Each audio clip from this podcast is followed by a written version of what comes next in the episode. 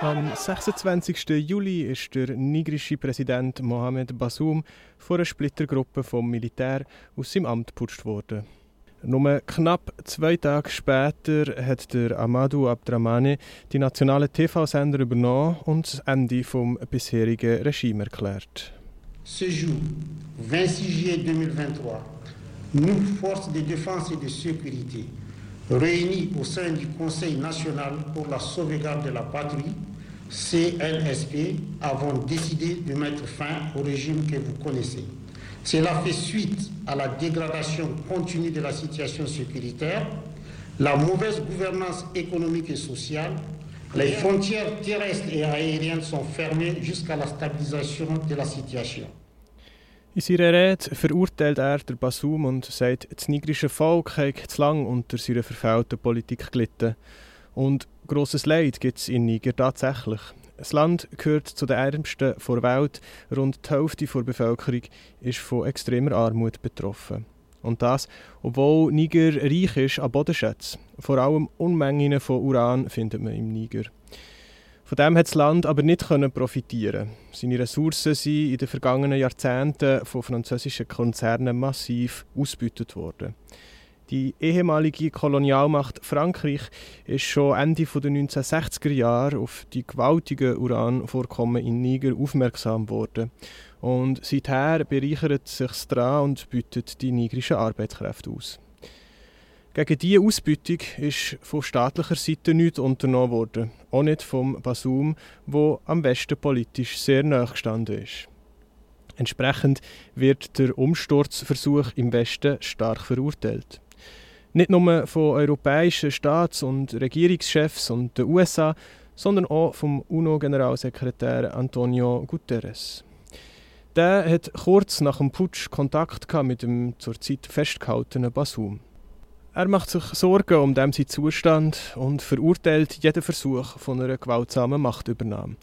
Er mahnt, dass die Verfassung soll geachtet werden und spricht sich aus für demokratische Prozesse. And uh, that is the reason why I made today a very strong appeal, not only for him to be immediately released, but uh, uh, not only that, for uh, the democratic institutions to be re-established. Die Sorge, die in der Ansprache von Guterres mitschwingt, ist berechtigt. Es handelt sich um den bereits siebten Putsch in der Sahelregion innerhalb von nur zwei Jahren. So ist es kürzlich in Mali und Burkina Faso ebenfalls zu Staatsstreichen gekommen. Das droht die Region nicht nur zu destabilisieren, sondern auch, sie in einen pro- und in einen anti-westlichen Block zu spalten. Mali und Burkina Faso beide aktuell von Putschisten regiert, haben beide erklärt, dass sie auf jeden Versuch, den Basum wieder einzusetzen, mit einer gross angelegten Invasion würden reagieren. Le gouvernement de transition du Burkina Faso et du Mali avertissent que toute intervention militaire contre le Niger s'assimilerait à une déclaration de guerre contre le Burkina Faso et le Mali, s'assimilerait à une déclaration de guerre contre le Burkina Faso et le Mali. Die Warnung geht vor allem an die ECOWAS, also als politische und wirtschaftliche Bündnis, das sich vorwiegend aus mit dem Westen verbündeten westafrikanischen Staaten zusammensetzt. Wie ernst die Drohung zu nehmen ist, bleibt abzuwarten. Militärregierungen in Mali und Burkina Faso haben genug Schwierigkeiten, ihr eigenes Staatsgebiet zu kontrollieren, sagt der französische Sahel-Experte Alain Antil im Interview mit der WOTS. Sollten sie wirklich Truppen gegen die ECOWAS schicken, dann wäre das auch rein symbolisch, meint er.